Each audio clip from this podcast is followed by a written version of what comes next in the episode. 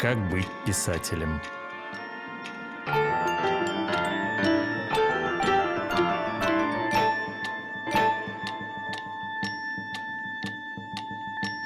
Добрый день. Я Валерий Шубинский. Мы продолжаем наш цикл бесед на вечную тему «Как быть писателем?». Вопрос, поставленный филологами-формалистами в 20-е годы и по-прежнему важный, по-прежнему актуальный. Что такое писатель? Каким образом в меняющихся социальных условиях реализовать вот эту свою профессиональную самоидентификацию? Мы говорили о 20-х, 30-х годах, говорили с литературоведом Глебом Моревым. Мы говорили с критиком и литературоведом Никитой Елисеевым о 40-х, 50-х годах, о том, что означало быть писателем в то время. Теперь мы будем говорить о следующем периоде, о 60-х, 70-х годах. И здесь у нас будет несколько собеседников. Вот наш первый собеседник – это литературовед Петр Казарновский. Давайте, Петр, обсудим, чем, по-вашему, отличались статус и мироощущение писателя в 60-е, 70-е годы от предшествующего периода? Что, на ваш взгляд, главное? Каковы главные отличия? Здравствуйте. Мне кажется, что в 60-е и 70-е годы э, войти в роль публичного писателя, который мог бы рассчитывать на то, чтобы быть напечатанным в официальных журналах, была вот эта возможность уже. Потому что рассматривалась главным образом не эстетическая составляющая, а... То есть вы хотите что в 60-е, 70-е годы такая возможность была уже, чем в 40-е, 50-е? Может быть, даже да. Может быть, даже да. Вот если вспомнить тех, кто входил в 40-е годы после войны, ну, возьмем прозу, или тех поэтов, которые имели молодость фронтовую, и они как-то им удавалось обогнуть, там, скажем, Некрасову Виктору, обогнуть идеологию. И, там, скажем, в окопах Сталинграда, которая, как известно, получила сталинскую вторую премию, там имя Сталина вообще не упомянуто. Значит, был какой-то, ну, какая-то прореха, что ли, какая-то лазейка для того, чтобы контрабандно, может быть, но какой-то нерв протащить, что ли, в такую публичную печать. Ну, мы-то, в общем, говорим о, наверное, времени главным образом, как мне думалось, сначала 60-х годах, когда еще самоздата не было. То есть, скажем, первая половина. Мы сразу начинаем говорить на несколько разных тем, да? Но, но эти темы уже обозначены. Первое. Возможности вхождения в официальную литературу.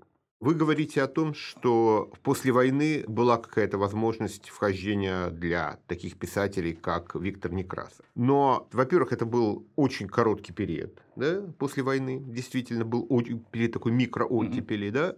Во-вторых, при том, что в 40-е годы ну, была какая-то возможность публикации текстов, стоящих выше общего уровня советской литературы, текстов идеологически, ну не то чтобы нейтральных, но, скажем так, менее идеологически наполненных, да, но возможность публикации текстов маломальски там, на стилистическом Э, на уровне языка, выламывающихся mm-hmm. из э, официальной стилистики, она была, в общем, практически нулевой. Да?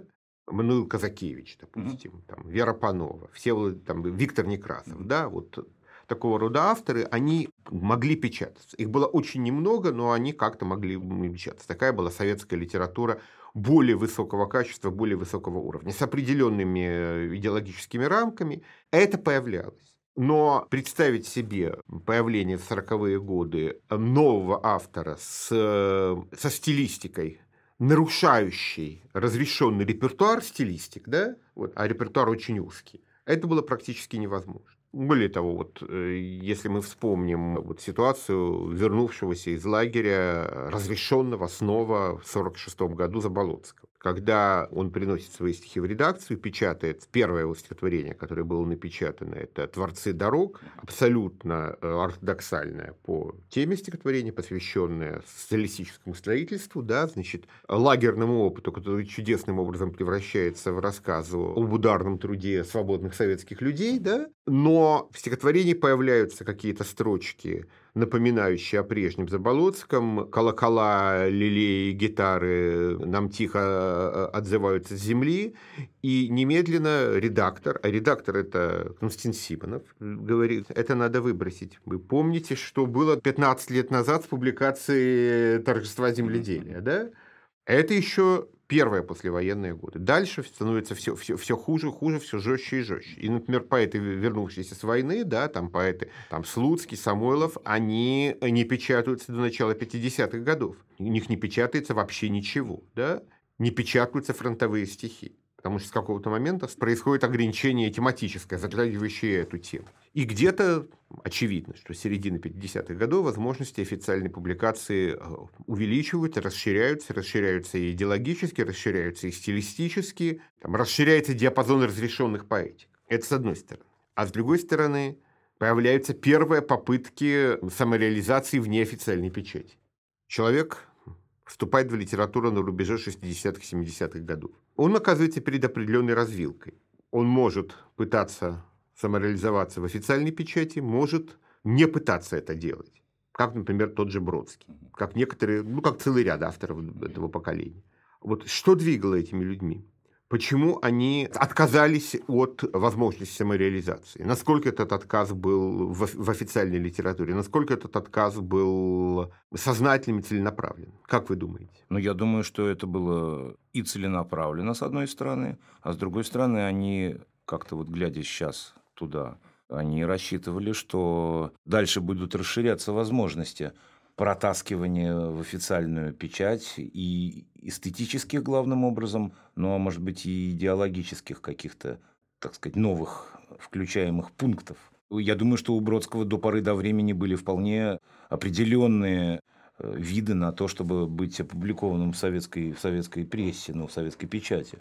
Даже после сборника 65-го года американского, 65-й, по-моему. Да, год. да. Тем более, что да, он долгое время лелеял же план перевода Джона Дона в каком-то очень авторитетном издании, чуть ли не в литпамятниках, я, я сейчас не помню. И очень многие авторы, глядя на тех, кто чуть постарше, ну, Горбовский, который умудрялся сочетать и участие в официальном книгоиздании, да, у него книжки выходили и еще с 50-х годов, и одновременно э, вот эти книжки, которые Борис Тайгин готовил, допустим, да, и то, что, видимо, как-то имело обращение, даже не сам издат, а вот эти разрозненные листки, которые гуляли по городу, да, это такой, в общем, домашний, что ли, сам издат, без э, замаха на книгу, наверное, так.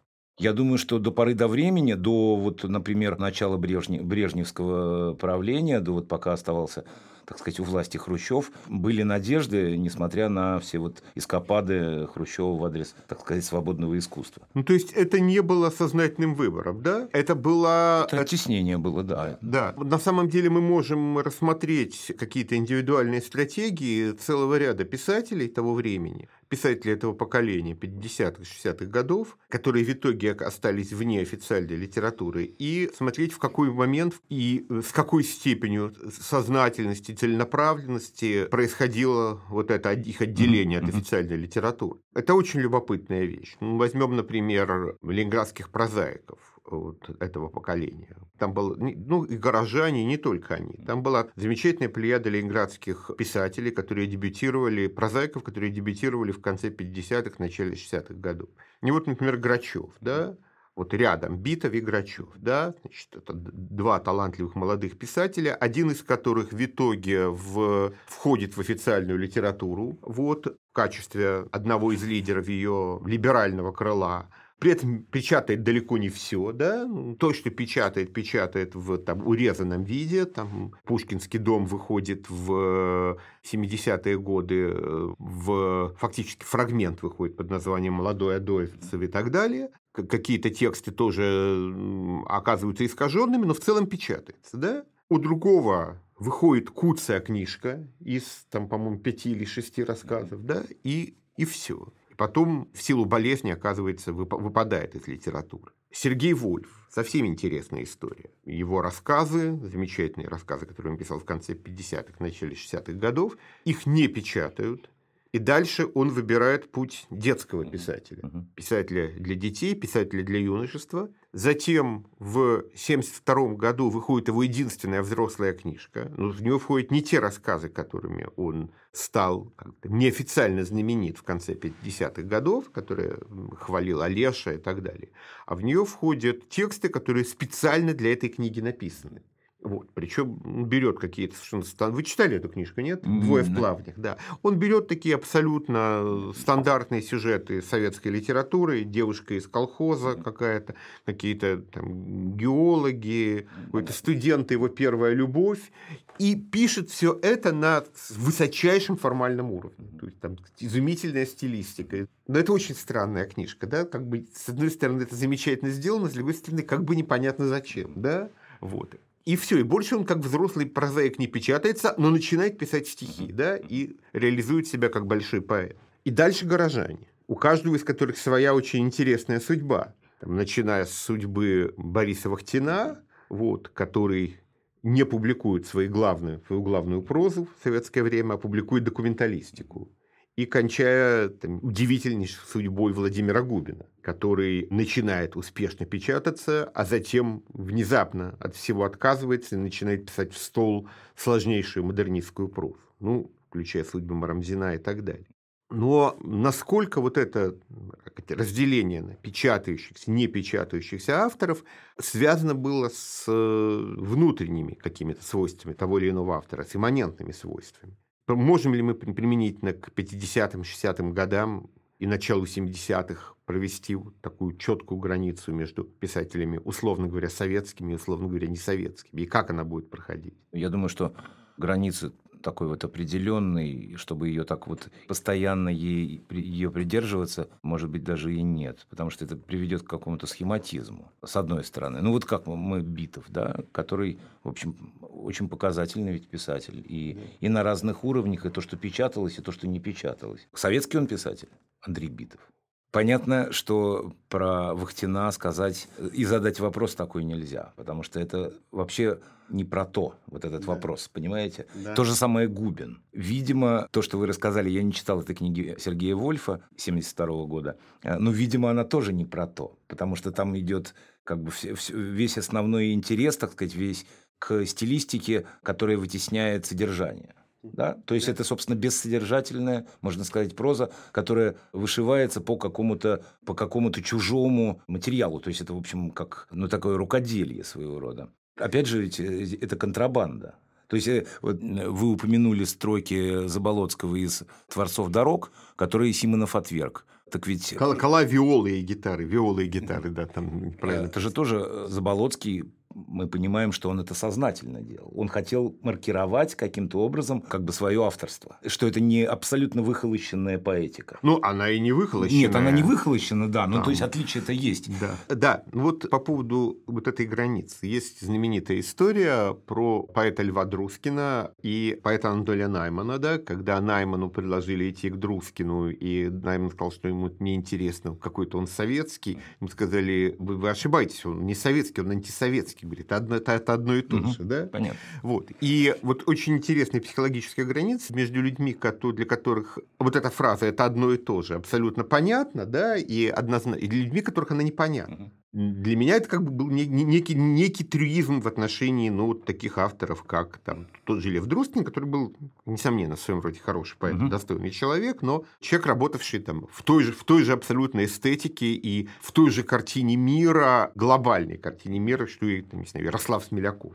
В то же время понятно, что некоторые авторы, которые печатались, беспрепятственно печатались, вроде бы в Советском Союзе, как бы советскими писателями в этом смысле не были. Ну, Арсений Тарковский. Тарковский, конечно. Несомненно, Мгм. да. Очень интересный момент со Снорой, да. Вот в связи с Соснорой возникает такая вещь. В какой момент мог ли советский писатель перестать быть советским, да?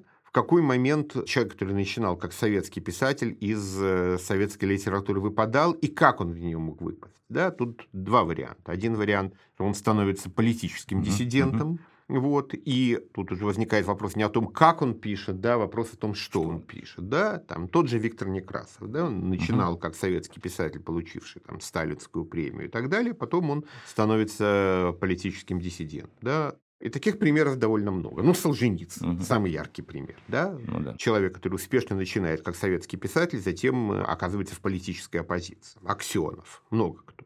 Другой вариант, когда происходят какие-то изменения на стилистическом уровне, на эстетическом уровне. И вот таких примеров нам очень мало. Я могу вспомнить только один пример. Это именно Соснор. Да?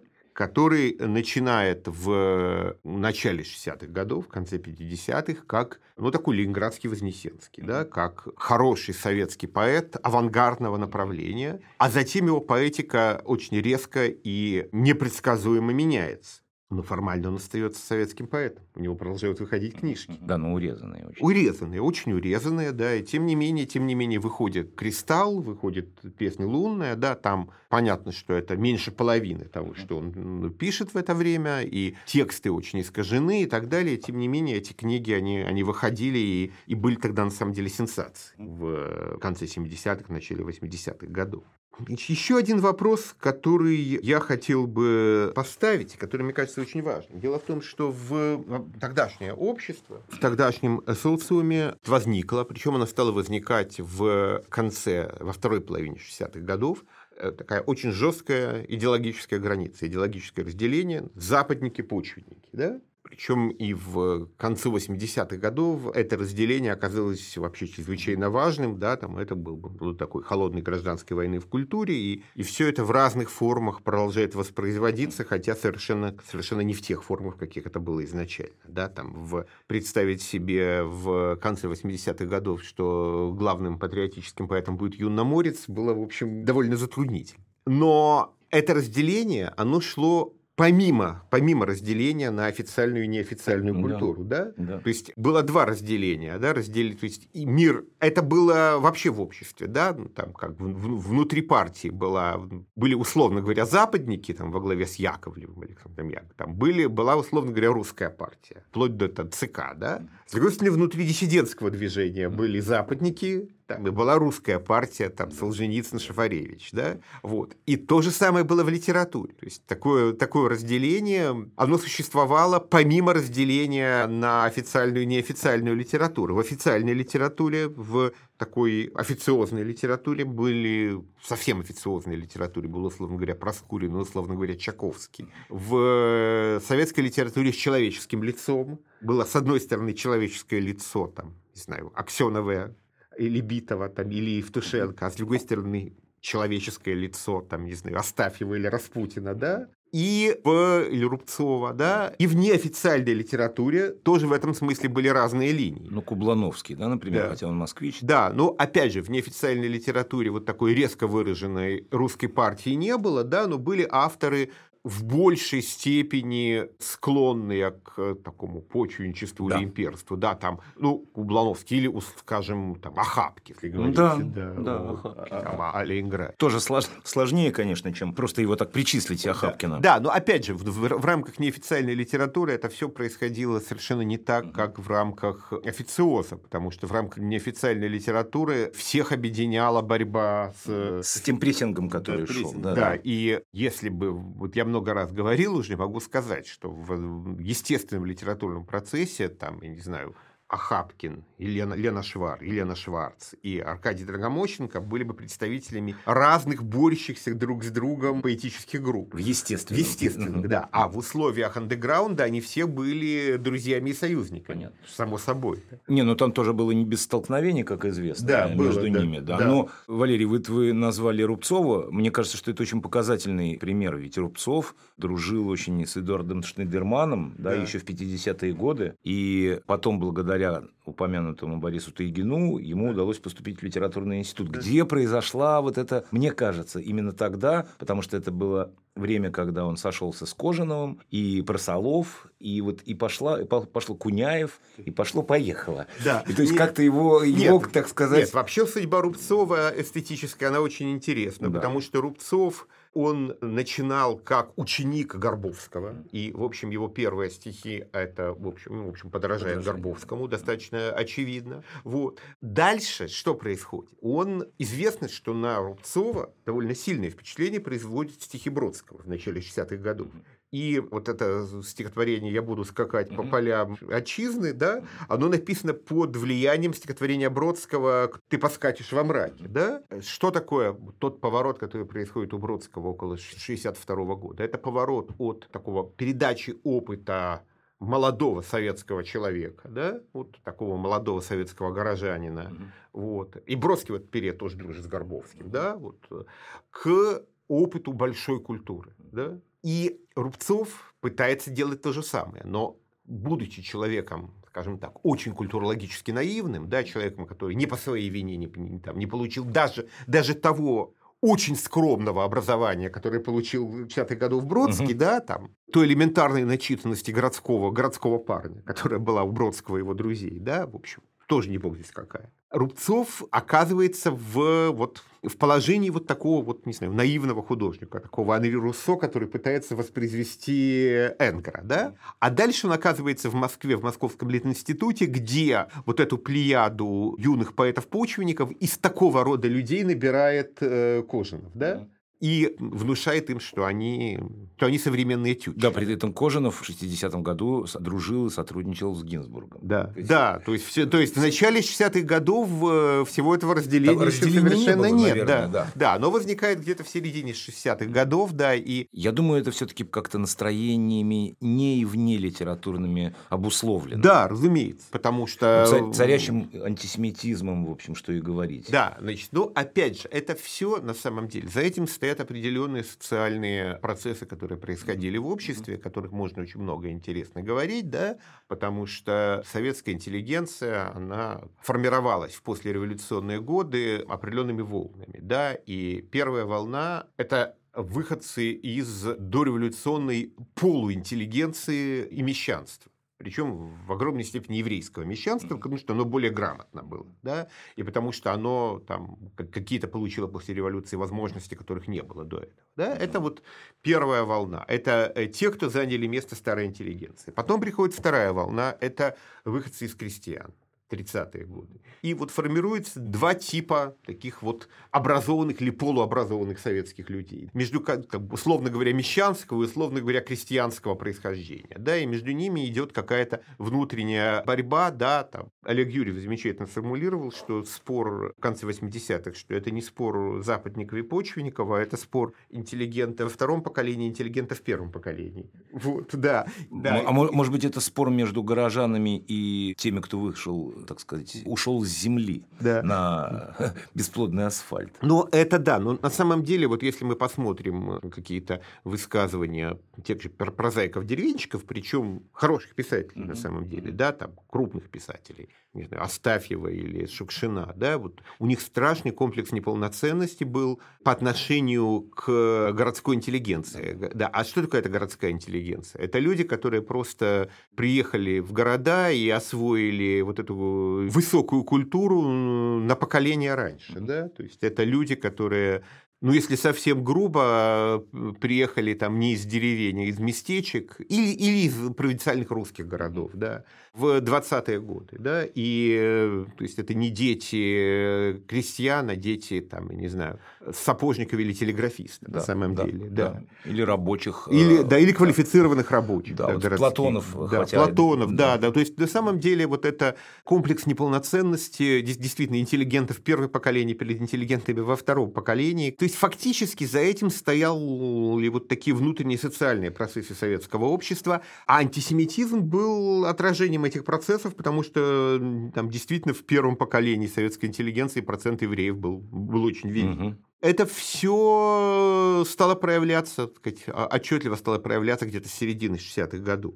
Но в неофициальной культуре это проявлялось, э, естественно, в меньшей степени, чем в официальной. Ну вот мы говорим о отношениях официальной и неофициальной культуры. Как эти отношения строятся? То есть, с одной стороны, мы видим, что появляется, у писателя появляется уникальная возможность, которой до этого не было, возможность ощущать себя писателем, не получив на это какой-то сертификат от власти. Это очень важный момент. То есть в 30-е, 40-е, 50-е годы статус писателя очень высок на самом деле высок социальный да. статус писать. Но этот статус дается властью. То есть ты не можешь ощущать себя писателем, если ты не печатаешься. А в 60-е, 70-е годы как бы уже можешь, да? Потому что появляется с какого-то момента возможность публикации за границей. Опять же, в конце 50-х годов это еще немыслимая вещь, там Пастернака едят заживо за это, да?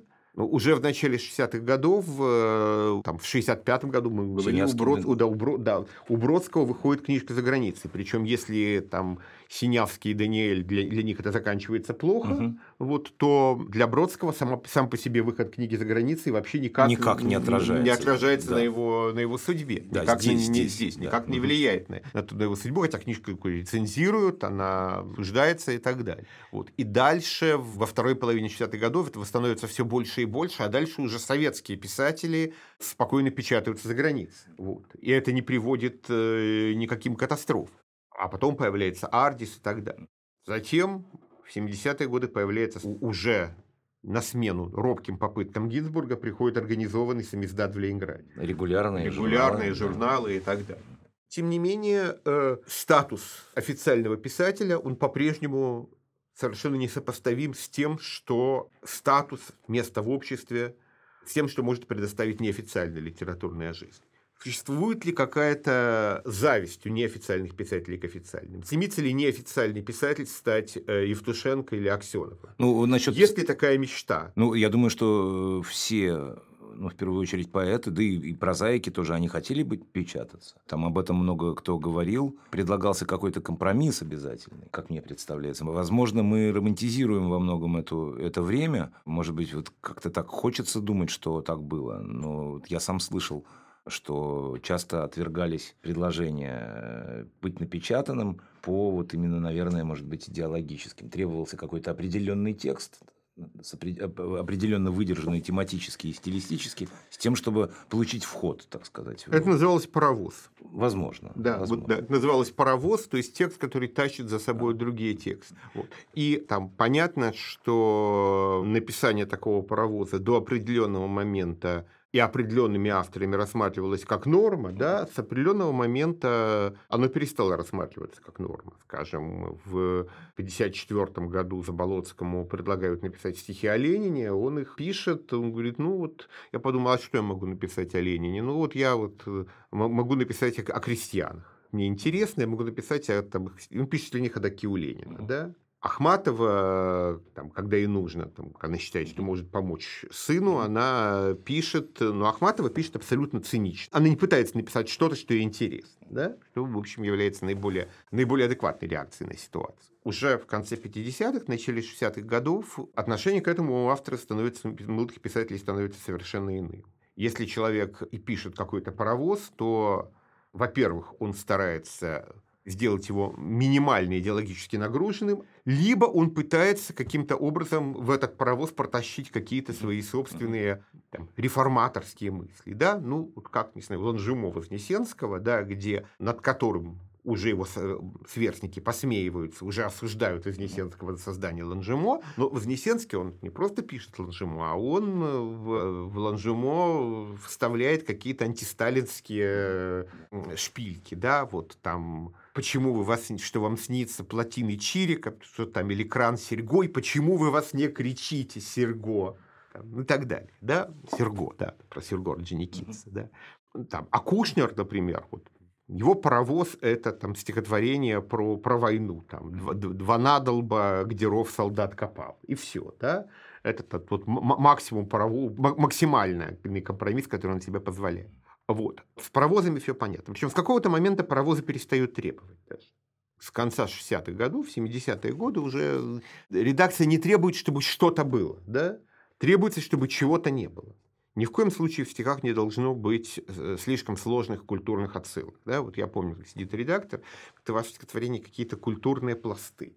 Все. Это значит, что не пойдет. Культурные пласты – это ругательство. Ни в коем случае не должно быть, конечно, ничего непонятного, иррационального и так далее. Да? Какого-то бесконтрольного движения мысли.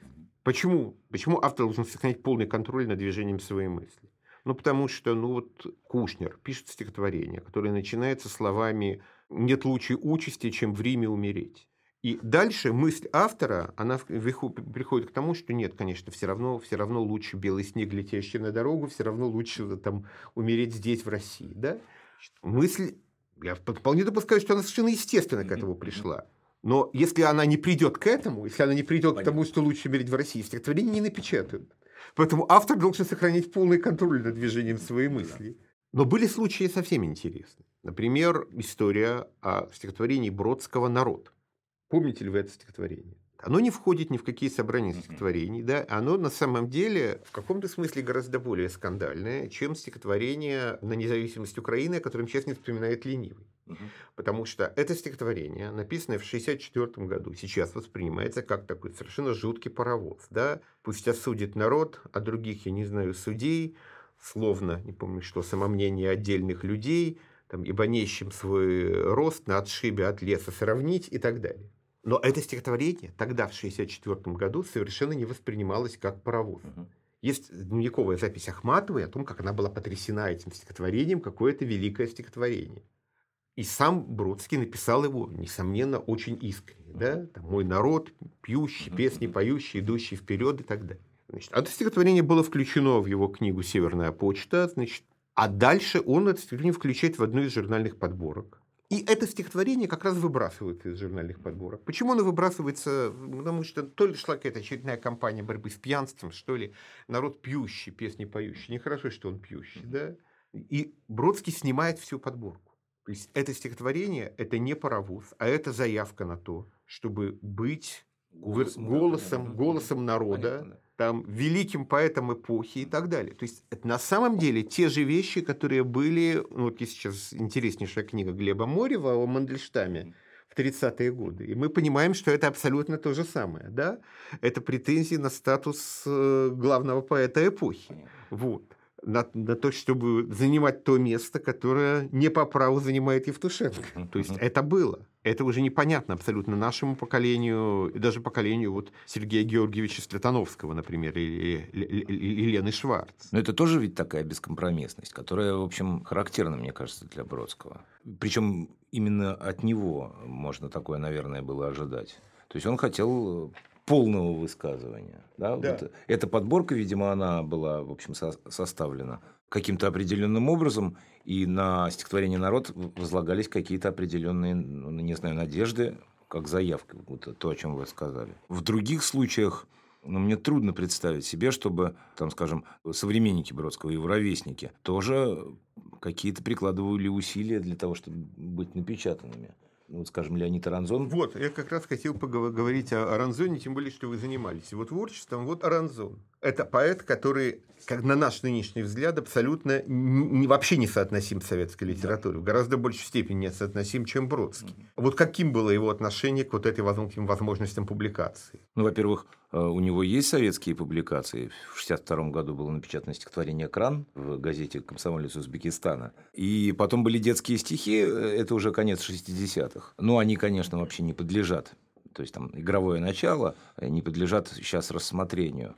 И он не исключал возможности публикации. И известно, например, по воспоминаниям брата, что в самом конце 60-х годов он хотел уйти с этой сценарной своей работы, которой он занимался несколько лет в Леннаучфильме, хотел уйти для поисков места себе в официальной литературе. Но этому не случилось быть. Ничего не известно о, о тех путях, которые он себе представлял, видел. Возможно, это просто была усталость. Возможно, это было какое-то отчаяние от того, что он не видел действительно реальных путей для реализации себя вот на поприще публичном. Сам издата как такового не было, у него был печальный довольно опыт – с э, альманахом этим легендарным Фиоретти, который в 1965 году вышел трудами поэтов-прозаиков э, с Малой Садовой. Александр Чурилин тогда это все составил, сборник Фиоретти. И он был, видимо, арестован. Сохранилась только черновая машинопись, которая ну, не опубликована в Америке. И, в общем, все. По городу расходились трудами приходящих в дом подруг жены машинописи с его стихами.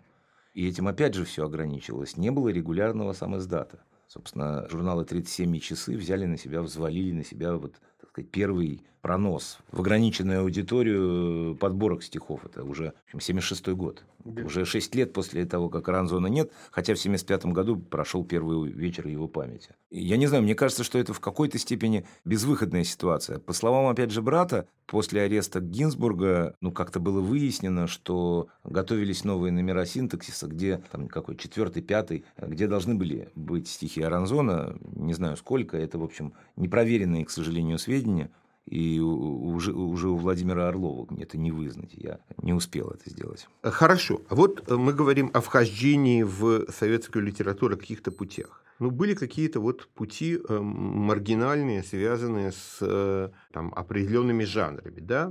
Прежде всего, это были переводы, литературная социализация Бродского – это переводы. Да? Причем переводы были двух типов. Были переводы с европейских языков, это более высокий уровень, да, первый класс. Переводы с языков народов СССР в подстрочника – это вот как бы более низкий, низкая форма самореализации. Да? То есть это то, чем занимались люди ремесленно, совершенно не, не уважая ни оригинал, ни а часто оригинал был таким, что его и трудно было уважать, да, потому что это тоже были достаточно ремесленные авторы, которые не, не всегда украшали те литературы, в которых они работали. И абсолютно циничное к этому отношение. Рассказывали историю про переводчика, который приходил в издательство и говорил, я купил новую мебель, дайте мне какой-нибудь чеченой ингушатины. Вот, и ему, ему, ему давали подстрочники, и он вот, значит, с этих подстрочников бойко рифмовал. Следующий путь – это детская литература. Да? И вот расцвет детской литературы в советскую эпоху – это отчасти результат того, что многие авторы, ну, детские стихи Ранзона – это не лучшее, что он написал, но, скажем, у Бродского есть совершенно замечательное стихотворение про, про буксир, да, которое многие из нас читали своим детям, вот действительно прекрасное стихотворение. Ну и, конечно, там детские стихи Сабгира, Холина, много кого и прежде всего Олег Григорьев. Олег Григорьев, Олег да, Григорьев да, вот Олег Григорьев – это совсем уже интересная ситуация, потому что Григорьев, даже у Харамса было какое-то разделение между взрослыми и детскими текстами. У Григорьева его не было, он просто писал стихи и дальше смотрел, а, а подойдут ли они в качестве детских. Да? Если они подходили, то они включ, входили в его, в его детские книги. Значит, в какой степени вот, статус писателя зависел от, от жанра и направленности текстов, да? Я помню, что переводчики жаловались на то, что они в, да. там, в официальной культуре на вторых ролях, что угу. их зажимают, их обижают. Долгое время Тарковский был в такой же именно роли. В роли переводчика, да. да. А вообще, как была устроена эта сказать, советская культура вертикально, это тоже очень интересный момент, да, потому что, например, то есть, с одной стороны, вся советская как бы, логика советской культуры заключалась в том, что не существует разделения культуры на элитарную и массовую, угу. да. Угу. Вот вся советская культура массовая, да, вся она рассчитана на, на, на, на массового читателя, да. и вся она идеологична. На практике существовал э, тип авторов, которые ориентировались на массового читателя, были невероятно популярны, вот, но при этом весьма мало идеологически нагружены. При этом их творчество не принималось всерьез э, в интеллигентских кругах. Угу. Ну, самый яркий пример здесь Эдуард Асадов, угу. да? Угу. Это вот, раз так и да, да. да это поэзия очень любимая народом. Да, до сих это, пор. Да, до сих пор. Вот я в метро видел стихи Асадова сейчас вот там на, на, украшающие вагон, да? Это то, что не принимается всерьез интеллигенцией, не читается, не принимается всерьез, да, там и с другой стороны, это не рецензируется в серьезных официальных изданиях, да, то есть вот рецензии на стихи Осадова не помещают серьезные журналы. И сами стихи не, не публикуют серьезные журналы. Да, они публикуются, выходят сборники, но там в новом мире стихов Осадова не будет. И эти тексты не занимают никакого места в, в официальной иерархии. То есть они есть, их как бы нет. Да? Причем это был не один такой Осадов, был, там, не знаю, Николай Доризу. Да? То есть таких авторов было, было некоторое количество. Ну, точно так же, как, что, не знаю, Пикуль, да, там, в, да, в прозе, да. да, вот. Это тоже интересный момент. Очень интересная вещь для понимания тогдашней. Ну, это, это, наверное, и есть массовая культура. Да, это и есть и массовая, массовая культура. Это, да, это вот массовая культура, которая, которая тоже была, ну вот знаменитая статья Ходосевича «Ниже нуля», где он говорит о том, что в рамках советской культуры невозможно что-то выше определенного уровня, но и невозможно что-то ниже определенного уровня. Она вся средняя. Да-да. Да, и получается, что из вот этого среднего слоя, да, из него выламывается элитарная литература, которой нет места в советской культуре. Нет в, в, и в иерархии. Да, нет места в иерархии угу, советской угу. культуры. И выламывается вот такая совсем уж массовая литература, развлекательная и душещипательная, которой, в принципе, тоже нет места. Она печатается, но она печатается как бы контрабандой. Да, но при этом официально. Знаете, это очень интересно. На самом деле, это, я бы даже сказал, это выходит за пределы сугубо литературы. Это вообще очень такое интересное, такое культурное обстоятельство. Да? Чем ниже низ, тем выше верх. Да, да? да. То есть получается, да, что когда уже казалось бы, ну куда там, ноль уже давно оставлен сверху, куда еще падать. И оказывается, что чем ниже падает вот этот самый низ, то тем есть расчет на то, что кто-то вознесется, да, опять же, выходящий за пределы вот, вот того потолка. Да. Ну, то есть, грубо говоря, да, вот советская литература, которой говорят в литературной газете, да, ее в лучшем варианте это Юрий Трифонов, да, там в худшем варианте это, я не знаю, Георгий Марков или Петр Проскурин, mm-hmm. да, но при этом существует также, с одной стороны, пикуль, да, который его печатают, издают, которого покупает э, народ за макулатуру. за макулатуру и так далее, но о котором как бы всерьез не пишут и которого всерьез не рецензируют в официальных изданиях. А с другой стороны, существует Саша Соколов, да? Да. Которого, естественно, никто никогда печатать не будет, да, потому что для этого вообще нет никакой ниши в советской культуре, да, но который тоже есть. Вот так, если говорить о прозе. Да, конечно, безусловно, это так. Но просто вот вы говорите о Саше Соколове. Саша Соколов, вот на взгляд, наверное, советского читателя, даже, может быть, не среднего, он может вызвать только недоумение. Разумеется, да. Трифонов, а тем более Проскурин, недоумения никакого не вызовет. Правильно. Испуг, то есть все то, что там, скажем, читая Трифонова, можно испугаться. Нет, я не хочу сказать ни в коем случае, что Трифонов плохой писатель. Нет, нет, Трифонов нет, я... замечательный да, писатель, да, писатель, но в, в определенном диапазоне. В определенном да, диапазоне, да, да. да. Ну да, это может быть, э, это можно по-разному называть, наверное. Можно сказать, что та литература, которая обладала повышенной сугестивностью, и которая предполагала активное, ну, такое, в общем, может, не очень хорошо, а активное сотворчество, она оттеснялась официозом. Потому что даже вот у Ланжумо или в лучших вещах, может быть, Евтушенко – они все равно отслеживаемы до какого-то предела смыслового. Ну, не только Евтушенко, даже самые лучшие советские поэты, там,